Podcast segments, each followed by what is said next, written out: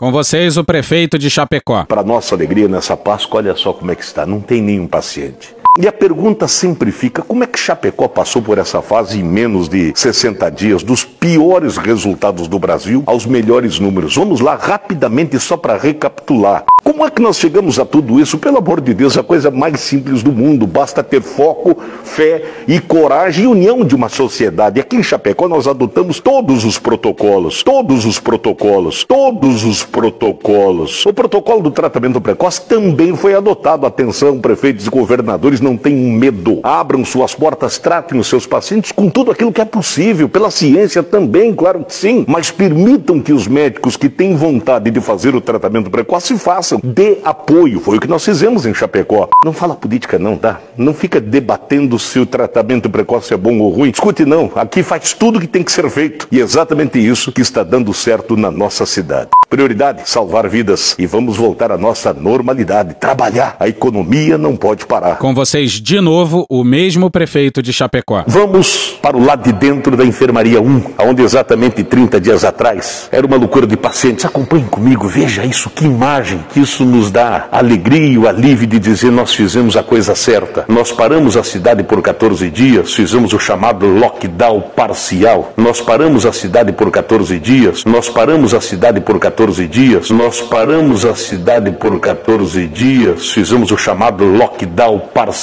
Se ficar em lockdown 30 dias acabar com o vírus, eu topo. É saber que não vai acabar. Eu devo mudar meu discurso? Eu devo ceder? Sim! Fazer igual a grande maioria está fazendo? Sim!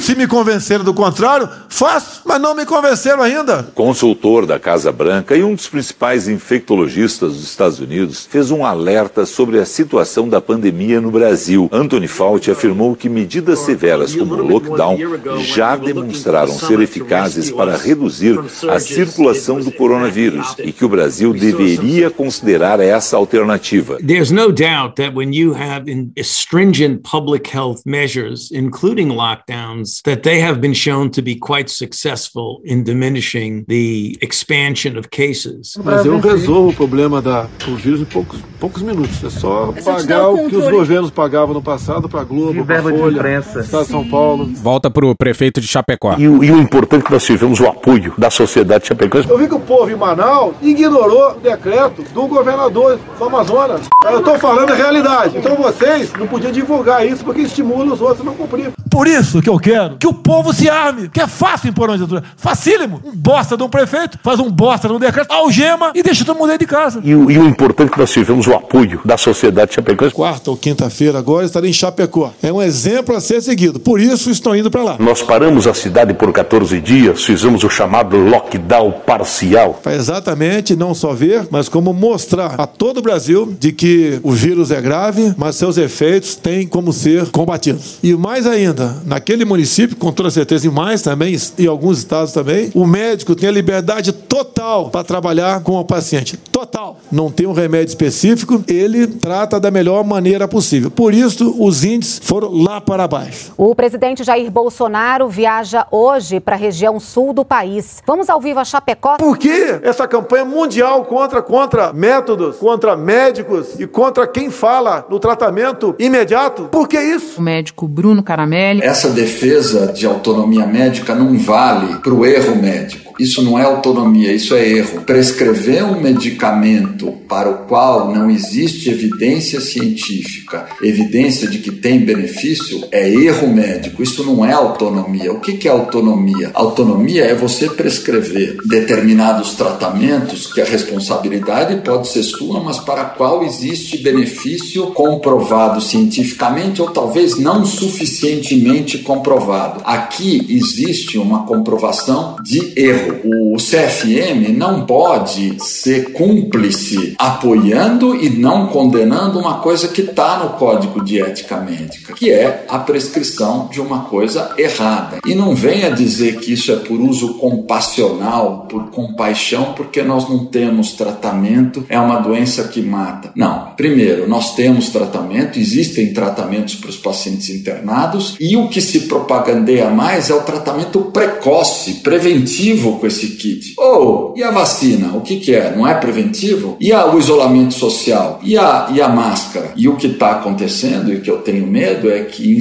em nome desse, desse kit se relaxe nas outras estratégias. Não fica debatendo se o tratamento precoce é bom ou ruim, e é exatamente isso que está dando certo na nossa cidade. E vamos voltar à nossa normalidade, trabalhar. A economia não pode parar. O Brasil precisa voltar a trabalhar. Então, bundão é o Jair. Medo e delírio em Brasília. É uma canalice que vocês fazem.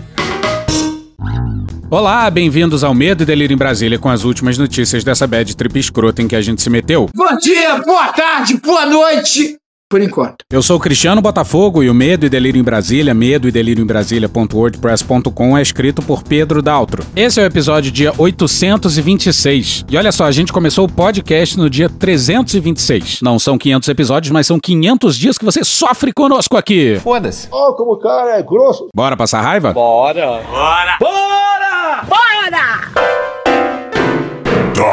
Hoje o dia começa com o Darth Vader do Palácio do Jaburu. Pô, toda hora essa merda, vocês ficam me perturbando, que saco. Pô, Morão, uma veja só, olha só. Você escreveu um texto espantoso no Estadão intitulado O que os brasileiros esperam de suas forças armadas. Mas você quer o quê? Que a gente não comente? Aí não dá, né, cara? As pessoas precisam se ajudar. Amiga, não tem como te defender. Pô, galera, aí também é foda, né? Porque lá no texto eu escrevo a resposta. Vou até abrir aspas pra mim mesmo, que é que não se esqueçam de seus compromissos com a pátria, que juraram defender. É, Mourão, uma porra, defender a pátria é vago. Ainda mais vindo de você que já falou de um 4-2 e o caralho. Porra, vai tomar no cu então, rapaz. Com todo respeito ao Mourão, ele é, ele é mais tosco do que eu. Porra. Não dá pra acreditar. Mas vamos ao texto, porque na primeira linha do texto já vem uma ameaça maravilhosa. Lê aí, Mourão, pra mim. Pô, vou ficar fazendo favor pra você, rapaz. Ah, não quer? Não quer ler? Então eu imito você, imito muito melhor, quer ver? Abre aspas. É bom que os brasileiros se preocupem com o que fazem ou podem fazer as suas forças armadas. Aí, ó, eu sou um você muito melhor do que tu. Pô, mó vacilo, ficou igualzinho mesmo. Então pode ir embora, deixa que eu continuo. Ah, abusado. Pois é, mas só faltou pro Mourão usar o verbo temer. Como assim é bom que os brasileiros se preocupem com o que fazem ou podem fazer as suas forças armadas? Que porra de ameaça é essa? Heróis matam. Será que o governo federal vai ter que tomar uma decisão antes que isso aconteça? Será que a população está preparada para uma ação do governo federal dura no tocante a isso? O que, que é dura? Pirocas, tá ok? Não.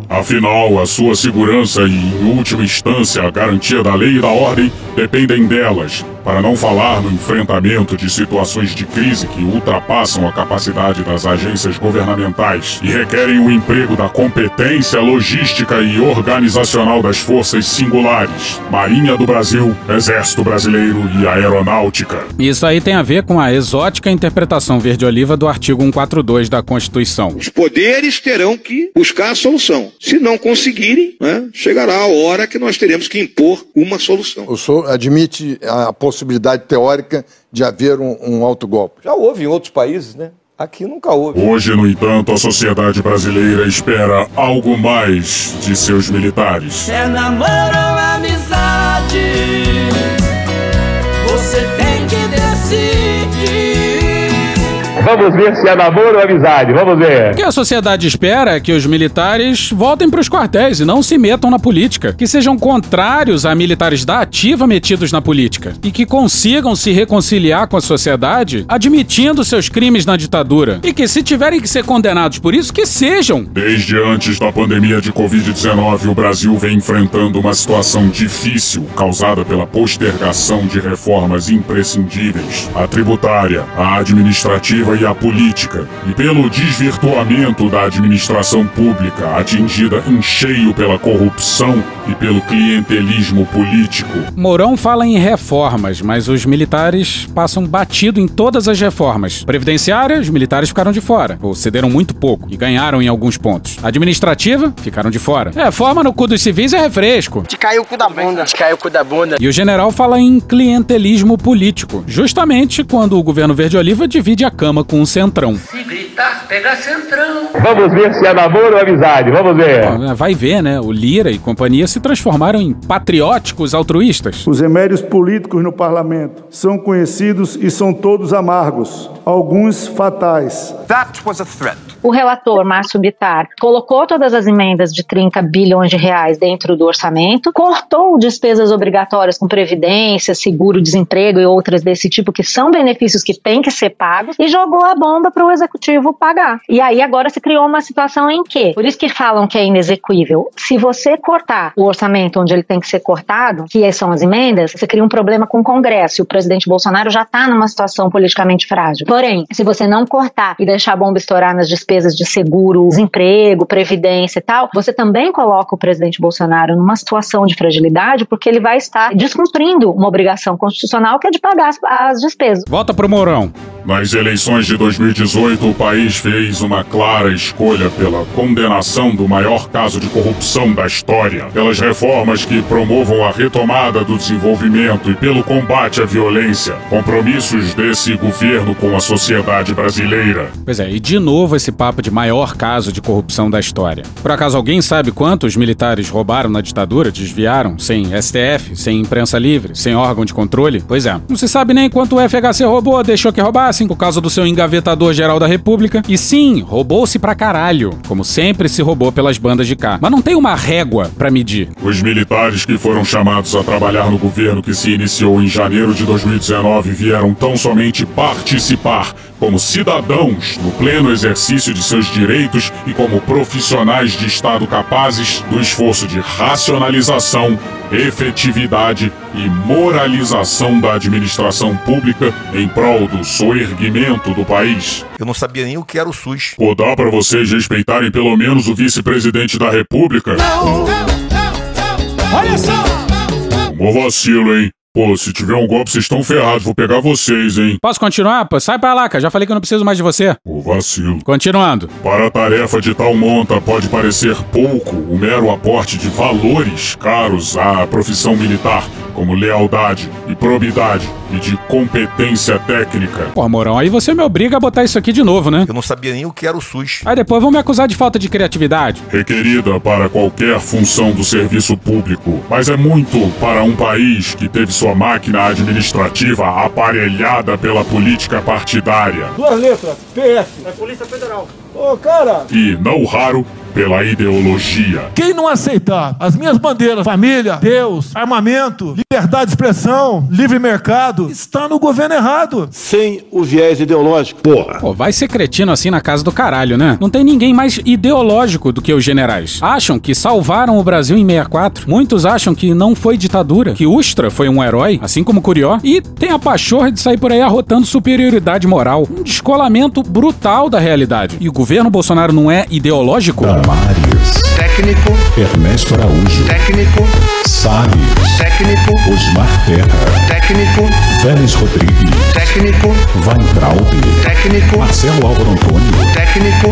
Onyx Lorenzoni. Corajosa. O que, que tem de racional no governo Bolsonaro? O que, que tem de efetivo? O que fizeram pelo Brasil? O que, que você vai fazer? Nada. Eu não consigo fazer nada. O que o governo vai fazer por vocês? Nada. O povo tem que deixar e deixar tudo nas costas do poder do poder público. Talvez o único feito seja um rastro de destruição em cada ministério. Sem o viés ideológico. E é esse pouco, que é muito em termos de contribuição à administração pública, porventura tido como excessivo em termos numéricos, mas que, na verdade, é ínfimo se comparado às bateladas de cargos comissionados ou simplesmente inventados que incharam a máquina administrativa nos últimos governos, que vem prejudicando o entendimento do papel dos militares no Brasil, neste e em outros momentos.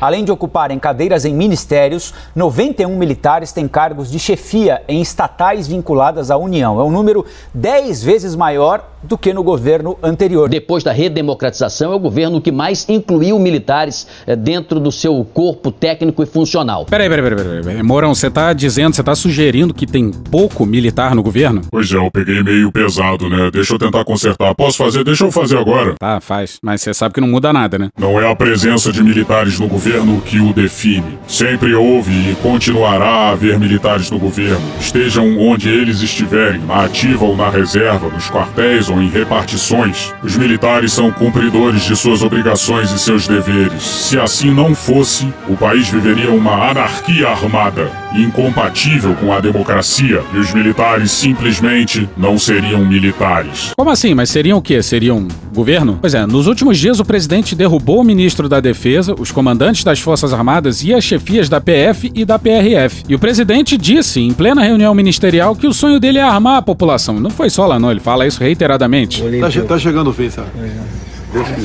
Ah, e o filho dele, Eduardo, disse que era uma questão de quando, não de si. Continua você agora, Morão. Ah, legal, legal, obrigado. Hein? A questão é outra. Foda-se. Ó, como o cara é grosso. As Forças Armadas são instituições de Estado, porque são regulares, permanentes, nacionais e se destinam à defesa da pátria e à garantia dos poderes constitucionais, estando sob a autoridade do Presidente da República, que é responsável perante os demais poderes e a nação pelas ordens que transmite a elas. Em 50 centímetros, tire o cu das Forças Armadas da reta. O presidente é o responsável por tudo que aconteça ou deixe de acontecer, né? Isso é a realidade. No que diz respeito aos militares em qualquer país do mundo, o que distingue as democracias das ditaduras são as ordens que lhes são dadas. E o mais importante, como eles lhes obedecem. Nas democracias, as ordens são legais e emitidas por quem de direito, Por isso que eu quero que o povo se arme. sendo integralmente cumpridas na forma da lei.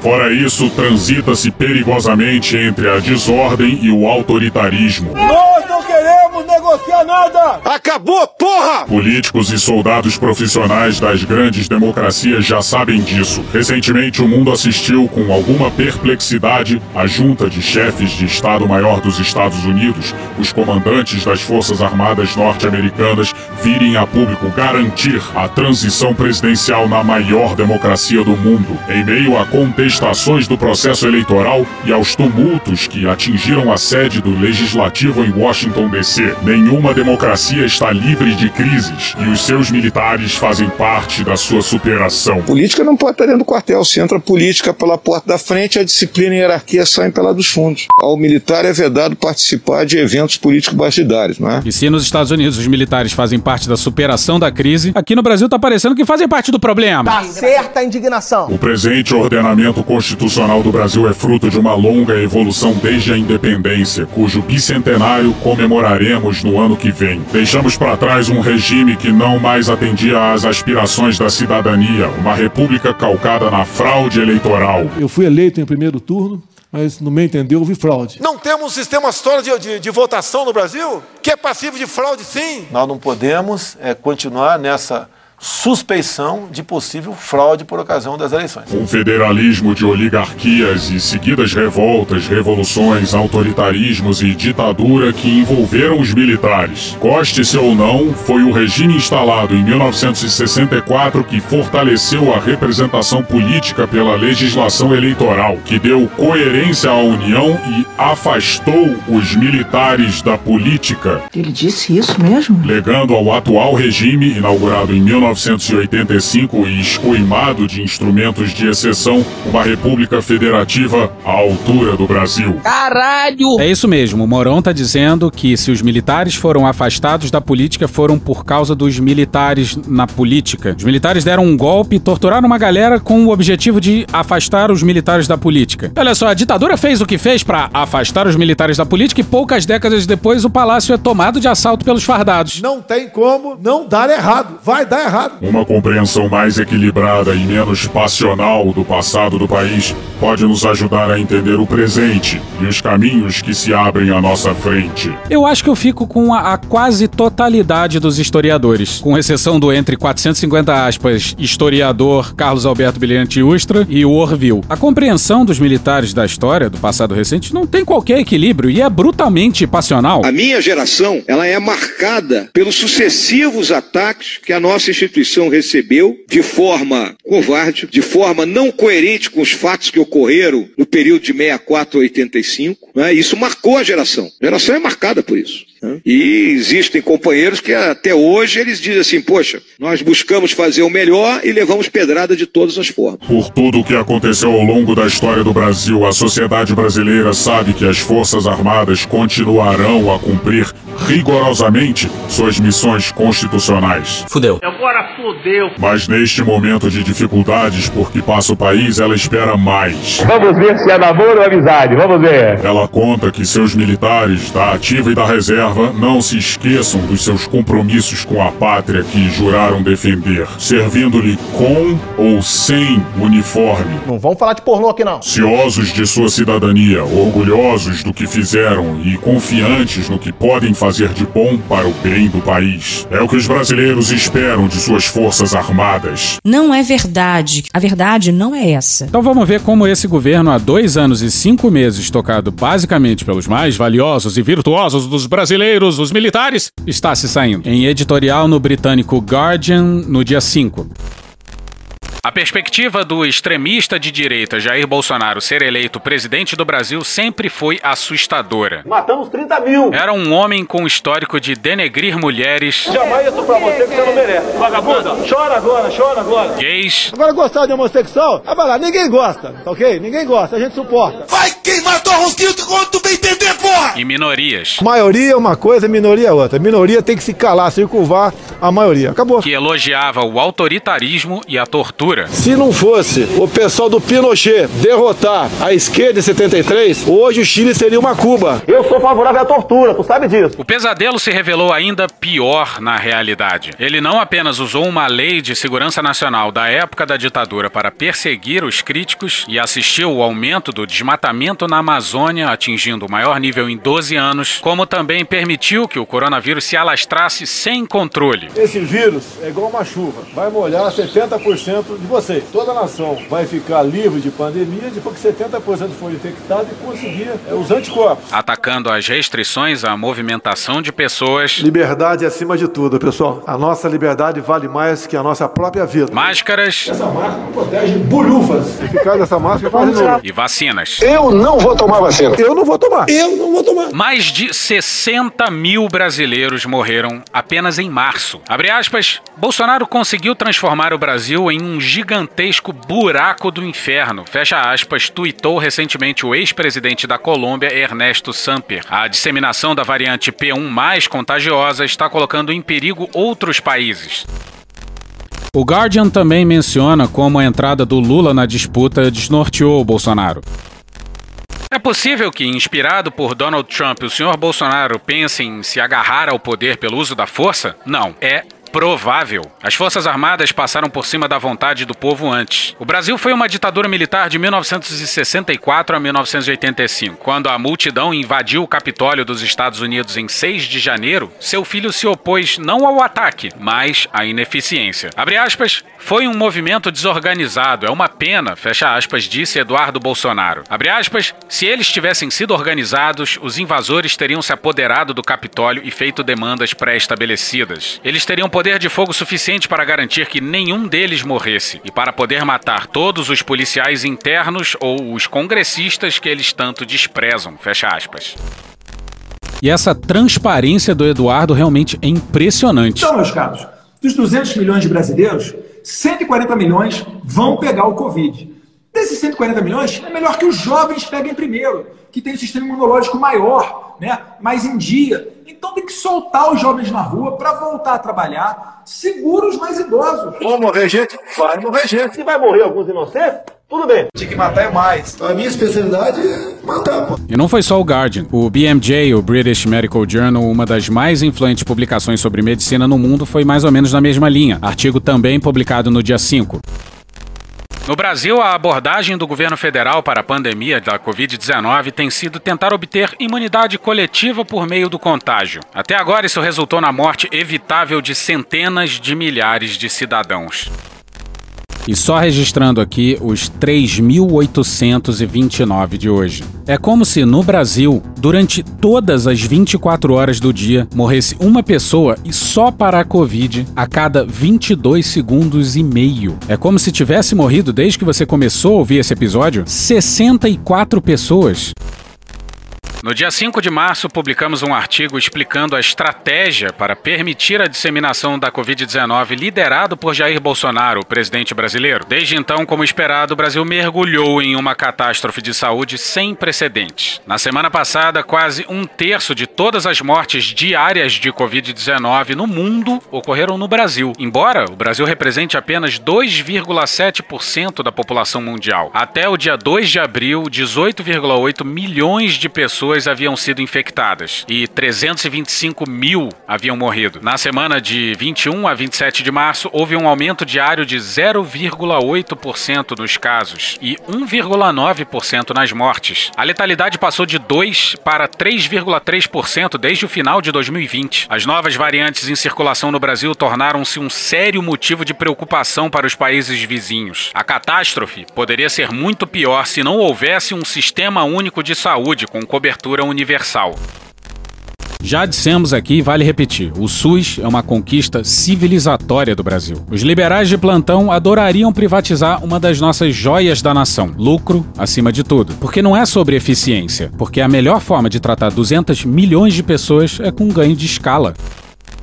O colapso do sistema de saúde está levando a taxas de mortalidade mais altas, tanto por Covid-19 quanto por outras doenças, inclusive devido à falta de atendimento disponível. Em 2020, as taxas de mortalidade hospitalar já eram altas, 59% entre os pacientes de UTI e 80% entre os que necessitaram de ventilação mecânica. Em 2020, 9.311 brasileiros morreram sem ajuda em casa por conta da Covid-19. Nesse contexto, quase todos os estados adotaram medidas restritivas para conter a circulação do vírus. Eles enfrentaram forte oposição do governo federal. Bolsonaro chegou a entrar com uma ação no Supremo Tribunal Federal contra três governadores que haviam suspendido temporariamente as atividades comerciais. O caso foi arquivado por inconsistências jurídicas básicas. Ele ainda mantém uma falsa oposição entre economia e saúde e afirma que medidas de bloqueio causariam fome, desemprego e o caos social social. A fome, no entanto, é resultado da negligência do próprio governo federal. O apoio financeiro oferecido a famílias de baixa renda, permitindo-lhes ficar em casa durante a pandemia, cessou em dezembro de 2020, obrigando milhões a retomar o trabalho. Um novo programa de ajuda foi anunciado, mas reduzido de 600 para 150 reais, ou 19,25 libras, e no auge da pandemia ainda não foi implementado. O auxílio financeiro às pequenas e médias empresas é escasso o que tem levado alguns de seus proprietários a se oporem ao fechamento temporário de negócios. Funcionários foram incitados a participar de manifestações de rua contra governadores e prefeitos que adotam quarentenas, muitas vezes sem máscaras. Bolsonaro continua promovendo aglomerações, negando a ciência e defendendo o uso precoce de drogas ineficazes contra a Covid-19. O chamado kit Covid, promovido pelo governo federal, inclui hidroxicloroquina, azitromicina, ivermectina e anticoagulantes e pode causar hemorragia, insuficiência renal e arritmias. E já que estávamos falando dos militares, essa conta irá para as Forças Armadas. Em nossa opinião, a postura do governo federal pode constituir um crime contra a humanidade. Segundo a jurisprudência penal internacional, o uso massivo e sistemático de pressões para induzir o público a se comportar de maneira determinada, segundo um plano pré-concebido que emprega consideráveis meios públicos e privados, pode constituir um atentado à população civil. O fato é que, se a decisão de tentar obter imunidade coletiva contra a Covid-19, permitindo que o contágio se espalhe sem controle e permanecer impune, é provável que se torne um meio extraordinário através do qual futuros governantes venham a prejudicar populações vulneráveis por meio do negligenciamento de medidas de saúde pública. O texto é da Daisy Ventura, da Rossana Reis e do Fernando White. Na Folha, outros autores, a Beatriz Rache, o Miguel Lago, Fernando Falbel e Rude Rocha, escreveram um texto com o título Quantas vidas cabem num voto? E lá fica bem claro que o estrago é ainda maior em estados onde Bolsonaro teve mais votos. Ou seja, quanto maior a sua influência, maior o número de mortos. Ao governo, resta jurar que sempre incentivou o isolamento social. Vamos pro Nathan Lopes no UOL no dia 6.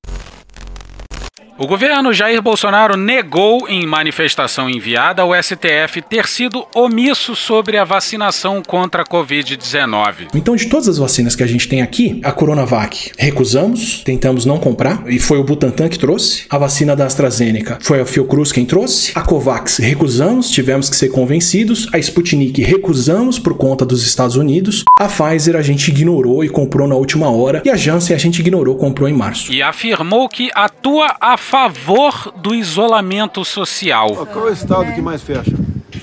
São Paulo. É. Qual é que tem mais número de mortes, mesmo proporcional? São Paulo. São Paulo. Se fosse o país, era o que mais morria no mundo era São Paulo. É mentira! Quem tem uma vida saudável é oito vezes menos propenso a ter problemas com a Covid. Você prende o cara em casa, o que ele faz em casa? Duvido que não aumentou um pouquinho de peso aí no ano passado para agora. Duvido.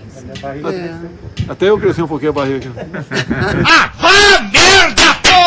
Prática constantemente contestada pelo próprio presidente em manifestações públicas. A manifestação apresentada ontem é uma resposta à ação movida pela Ordem dos Advogados do Brasil, que pede que o governo federal compre vacinas para imunização em massa no Brasil. O texto, assinado pela Secretaria-Geral da Presidência da República, diz que o presidente e o governo vêm, abre aspas, adotando diversas medidas para o enfrentamento do coronavírus, demonstrando-se dessa forma concretamente a sua preocupação com a crise vivenciada pela população brasileira. O Brasil foi considerado o país com o pior desempenho no combate à pandemia, segundo um levantamento de pesquisadores internacionais. Que Deus tenha misericórdia dessa nação.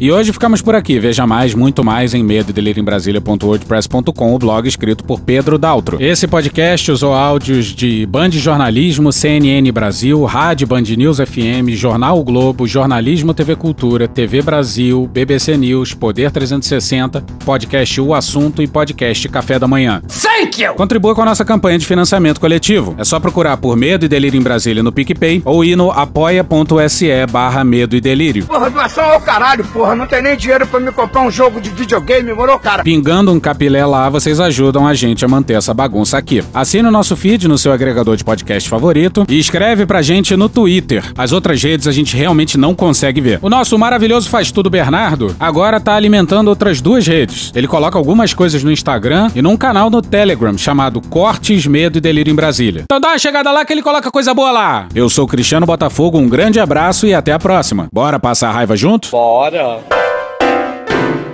Permite uma parte? Não lhe dou a parte. Não lhe dou a parte. Diante desse cenário de escassez, algumas vozes começam a se levantar propondo uma ideia. E se a gente quebrar as patentes das vacinas? Pedro Vilardi, coordenador de projetos da ABIA, que é a Associação Brasileira Interdisciplinar de AIDS, e também do Grupo de Trabalho sobre Propriedade Intelectual. Os investimentos públicos superam os das empresas em três vezes. A gente vê uma escassez, que na verdade é uma escassez artificial, porque se a gente tivesse a suspensão temporária dos direitos de propriedade intelectual que está sendo tratada na OMC, a gente poderia ter muitos outros laboratórios ao redor do mundo produzindo essas vacinas e fazendo essas doses chegarem aos braços das pessoas em todos os países do mundo.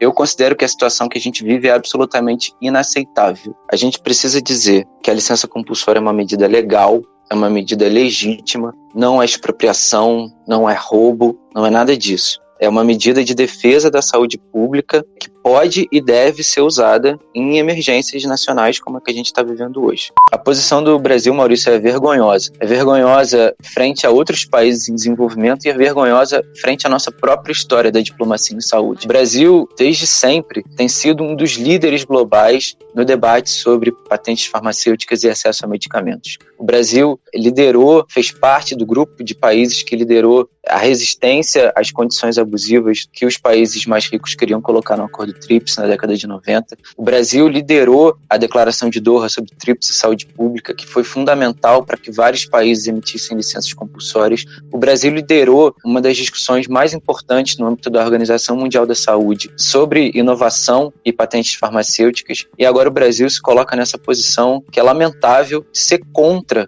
a proposta de suspensão temporária dos direitos de propriedade intelectual. E o Brasil fazendo isso, ele não só se prejudica, como prejudica outros países de desenvolvimento que precisam dessa diversificação de fontes para ter acesso a vacinas. Porra! Porra! Porra! Porra! Putinha do poço. Problemas? Pornô. Paralelepípedo de crack? Paralelepípedo de craque. Paralelepípedo de crack. Presidente, por que sua esposa Michele recebeu 89 mil de Fabrício Queiroz? Parte terminal do aparelho digestivo. Bum. Que bom do bom. Agora, o governo tá indo bem. Eu não errei nenhuma. Eu não errei nenhuma.